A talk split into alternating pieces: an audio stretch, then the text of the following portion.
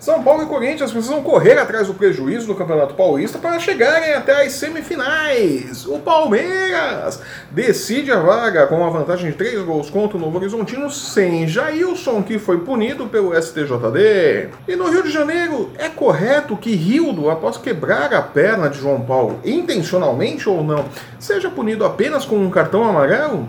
Eu sou o Flávio Soares e essas são as minhas caneladas para o ganhador.com.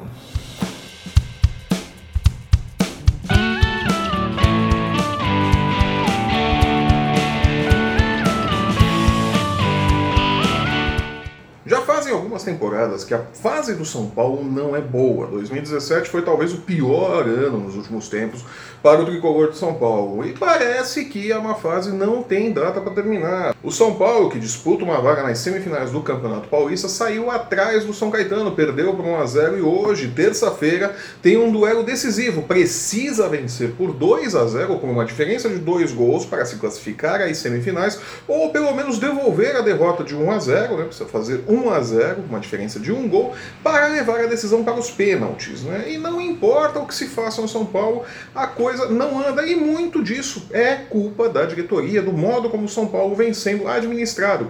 É, trocam-se diretores, trocam-se técnicos, trocam-se as coisas, nada é constante no São Paulo e não há comprometimento, no final das contas. Todo mundo reclama que Cueva não está comprometido com o time e não está mesmo. Cueva não está nem aí para o São Paulo, Cueva está preocupado com a seleção peruana, está preocupado com o seu desempenho na Copa do Mundo. E ele não vai ter nenhum comprometimento com o São Paulo, porque o São Paulo já está no terceiro técnico desde o início da temporada de 2017. Começou um trabalho com o Rogério Ceni que foi até o início, mais ou menos a metade ali, um pouco além da metade do primeiro turno do Campeonato Brasileiro. Sai Rogério Ceni, entra Dorival Júnior, leva-se o trabalho de Dorival Júnior até uma semana atrás, quando Dorival Júnior acabou sendo demitido do São Paulo e chega-se agora a Diego Aguirre, né? Diego Aguirre que é um técnico que chega com o aval de Raí e Lugano e Ricardo Rocha também o triunvirato ali que está assumindo a direção de futebol do São Paulo mais uma mudança. Né? O São Paulo não estabelece é, grupos de trabalho, não estabelece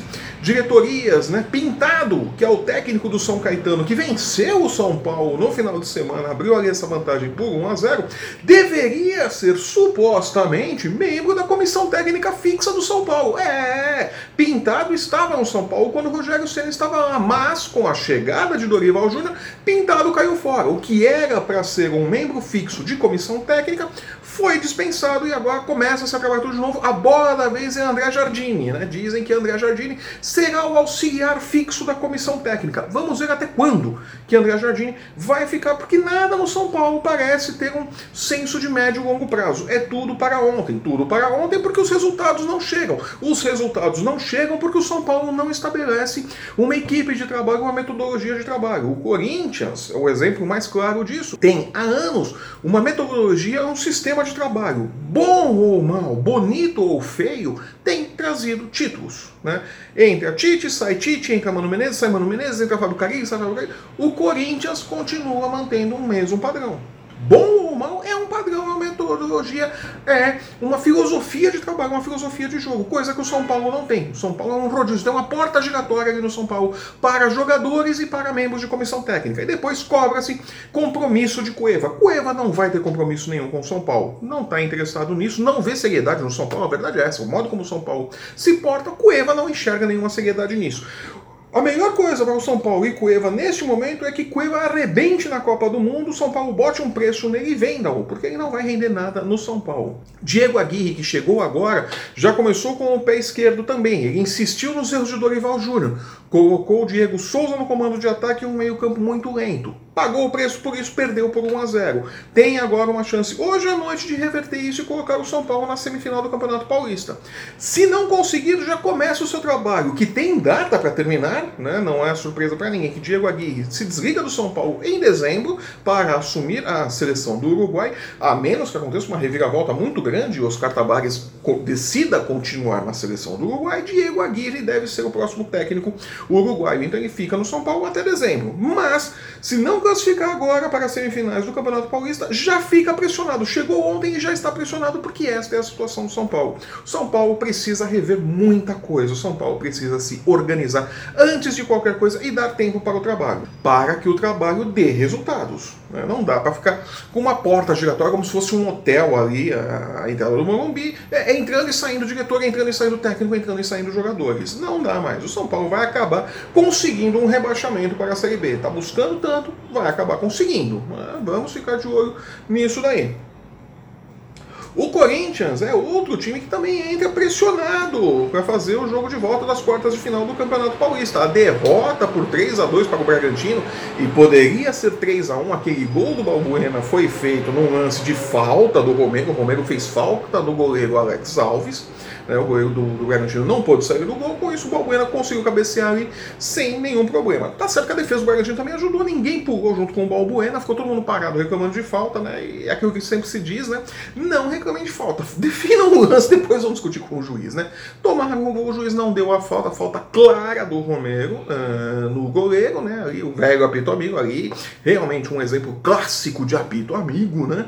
Uh, deu no que deu, o prejuízo do Corinthians foi menor, o Corinthians poderia chegar para o jogo desta quinta-feira com uma vantagem de, uma desvantagem de dois gols para o Bragantino, vai chegar a desvantagem de um gol só, mesma situação do São Paulo. Precisa vencer por 1 a 0 para levar para os pênaltis ou fazer 2 a 0 e se classificar direto para as semifinais do Campeonato Paulista. Não é difícil conseguir esse resultado, mas também não é impossível o Corinthians ficar fora das semifinais. É, pode acontecer isso sim. Vacilou, não tem a mesma defesa e vai para o jogo sem Balbuena na zaga e sem Romero na ponta, né? Carilli vai ter que arrumar dois substitutos.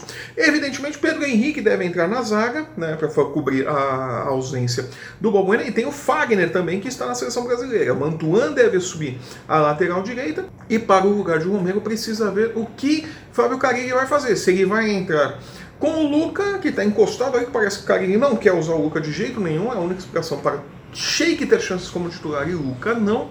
É, ou se ele vai pegar Marquinhos Gabriel, que voltou a treinar no começo da semana, né? Não vai estar em forma, mas vai saber o que vai acontecer. Ou entra Júnior Dutra ali naquela vaga. Ou entra Sheik, se Jadson se recuperar e estiver no meio-campo do Corinthians. Sheik pode assumir ali a vaga do Romero, né? Vamos ficar de olho ali. O Corinthians tem todas essas dúvidas aí de como vai encaixar o seu Lego, o seu quebra-cabeça para esse jogo decisivo das quartas de final do Campeonato Paulista, né? Quem também vai com problemas para o Campeonato Paulista é o Palmeiras, né? O Palmeiras teve aí Jailson punido pelo STJD, né? Pegou três joguinhos de suspensão por causa daquela confusão no clássico Corinthians e Palmeiras, a vitória do Corinthians ali, que teve todo aquele bororô, o Jailson foi expulso porque machucou o René Júnior, né? Machucou mesmo, né? Tem a, marca da, das travas da chuteira do Jailson na perna do René Júnior, né? O Dudu juntou o time, quis tirar o time de campo, né? Felipe Melo saiu fazendo gesto para todo mundo e tal. Foi aquela coisa sempre o que a gente espera de um, de um Palmeiras e Corinthians, de um Corinthians e Palmeiras, né? Mas é, foram denunciados ao STJD, Jailson, Dudu e Felipe Melo, né? E ontem saiu o julgamento, saiu a decisão. Jailson foi o único punido pegou três jogos de suspensão porque falou muito, mas falou muito, criticou muito a arbitragem. Tava na cara, o próprio Jailson já sabia, já saiu de campo falando que seria punido pelo que ia falar, e foi mesmo. Pegou três jogos. É, se o Palmeiras se classificar para as semifinais do Campeonato Paulista, o que deve acontecer, evidentemente, Palmeiras tem uma vantagem de três gols para cima do Novo Horizontino e joga em casa nesta quarta-feira. É difícil tomar quatro gols no Allianz Parque, né? Pouco provável que o Palmeiras fique fora das semifinais. Né? É, Jailson, então, só retorna no segundo jogo da semifinal, né? fica fora deste jogo de quarta-feira e do primeiro jogo das semifinais. Né? Prejuízo para o Palmeiras, mas goleiro também é o que não falta lá no Verdão. Né? Tem ali Fernando Praz e tem o Everton que podem assumir a vaga com muita qualidade. Né? Isso não é um problema para o Palmeiras. E quando a sorte te abandona, te abandona de verdade, o sorteio da Copa do Brasil deu uma ferrada com o São Paulo, né? Desgraça pouca é bobagem, né? O São Paulo ainda na Berlina, né? Vai pegar o Atlético Paranaense na próxima fase, né? Vai fazer os dois jogos contra o Atlético Paranaense, né? E antes você diga, ah, pô, o Atlético Paranaense não é tudo isso também, né? Não tá jogando essas coisas todas, o Atlético Paranaense, né? Não está mesmo, mas Há um tabu que precisa ser quebrado ali. Desde 1999, quando foi inaugurada a Arena da Baixada, o São Paulo jogou contra o Atlético Paranaense lá na Arena é, em 17 oportunidades. E foram 12 vitórias do Atlético e 5 empates. O São Paulo nunca venceu o Atlético Paranaense na Arena da Baixada. Tá? Para a fase que o São Paulo tá nesse momento, a desgraceira que tá, a tiriça que tá, que não acha um time e insistem em Diego Souza como centroavante, o Tite, da onde que o Tite tirou essa ideia? Meu Deus do céu! É, esse retrospecto não ajuda em nada o São Paulo. Né? O São Paulo já entra ali é, com um tabu gigantesco nas costas, precisando se livrar disso daí. Não vai ser fácil encarar o Atlético Paranaense, embora o Atlético Paranaense não seja tudo isso de time também, não seja essa, essa coisa doida aí de nossa senhora, que baita time. Mas tem um retrospecto, é muito forte jogando em casa e o São Paulo nunca venceu o Atlético Paranaense na Arena da Baixada, né? É, a coisa vai ser complicada, né?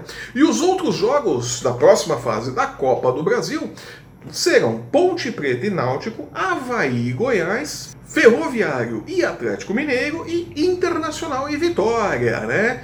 Aí os cinco times que passarem aí desses duelos, né, vão se juntar ao Corinthians, o Palmeiras, o Santos, o Grêmio, o Flamengo, o Vasco e a Chapecoense, que estão na Libertadores. No caso da Chapecoense, que estava na Libertadores, caiu fora, mas agora só entra é, depois de decidirem esses cinco adversários, né? O Cruzeiro, que foi campeão da Copa do Brasil em 2017, o América Mineiro, que foi campeão da Série B também em 2017, a Luverdense, campeã da Copa Verde, e o Bahia, campeão da Copa do Nordeste. Nordeste. Vai entrar gente pra caramba na Copa do Brasil, né? Nossa, parece casa de mãe, né? Sempre cabe mais um na Copa do Brasil. E pelo Campeonato Carioca, uma jogada muito feia, muito perigosa e que não pode ficar impune, embora eu não acredite na má intenção do jogador Rildo do Vasco, mas no início do clássico contra o Botafogo, Rildo foi dividir uma bola com João Paulo, mostrou a sola da chuteira para a canela de João Paulo e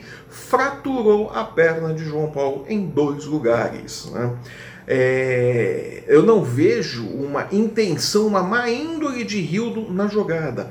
Mas desde que futebol é futebol, fala-se que ir pro lance mostrando a sola da chuteira é assumir o risco de fazer uma desgraça. Rildo assumiu o risco de fazer uma desgraça quando foi com a sola da chuteira para cima uh, do lance com o João Paulo, né? Por isso, ele precisa ser punido. Deu azar depois, caiu, deslocou o ombro, vai ficar aí também as quatro semanas fora do Vasco, mas ele precisa sofrer uma punição pela violência da jogada e para que se tente coibir esse tipo de jogada todo jogo de futebol tem pelo menos um lance onde alguém mostra a sola da chuteira para alguém ali e pode dar uma coisa mais séria, pode levar uma contusão mais perigosa. Né? Tem muito jogador que faz isso, tem muito jogador que abusa da jogada violenta é, e não há uma punição, não há árbitros coibindo isso efetivamente. Né? Rildo tomou apenas um cartão amarelo, poderia ter sido expulso, deveria ter sido expulso né, deveria ter sido colocado na súmula isso daí. Não foi e tal, mas uh, talvez o Tribunal de Justiça deva julgar o caso, deva aplicar uma punição para Rildo, não por Rildo ser um jogador violento, historicamente ele não é um jogador violento, mas para que sirva de exemplo para os outros jogadores, para que seja aquela coisa de que o juiz não marcou, mas nós vimos vocês serão punidos se continuarem fazendo isso. Estabelecer um limite.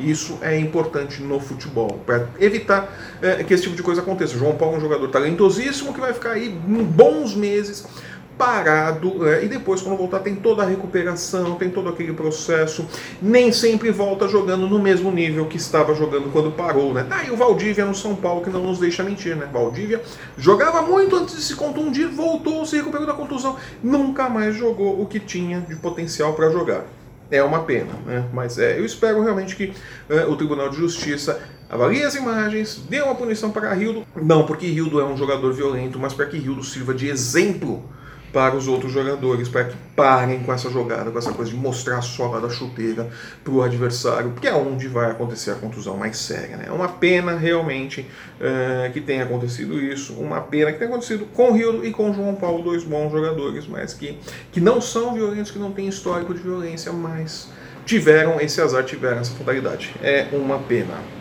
E eu vou ficando por aqui. Estas foram as minhas caneladas para o ganhador.com. Se você gostou do nosso programa, deixe seu curtir, deixe seu joinha, deixe seu comentário. Se você está nos assistindo pelo YouTube, assine o nosso canal e não perca um programa. Né? Acesse também o ganhador.com e não perca um lance do seu esporte favorito. Né? Temos aí todos os esportes, a cobertura completa no ganhador.com. Siga-nos também nas nossas redes sensuais, no Facebook, no Instagram, no Twitter. Você tem aqui embaixo embaixo os nossos endereços. Acesse o ganhador.com, acompanhe-nos no YouTube. Eu volto no próximo sábado com minhas caneladas para o ganhador, comentando a rodada do meio de semana. Quem chega nas fases decisivas do Paulistão, do Carioca, dos estaduais que estão pegando fogo. Teve Grenal esse final de semana também, né? Não falei nada, porque não aconteceu nada. O Grêmio goleou o Internacional 3x0, mas ninguém brigou, não teve treta no Cari Coroa. Eu quero ver o próximo jogo e a volta nesse final de semana semana pra ver se os caras vão fazer pesagem de MMA aí no,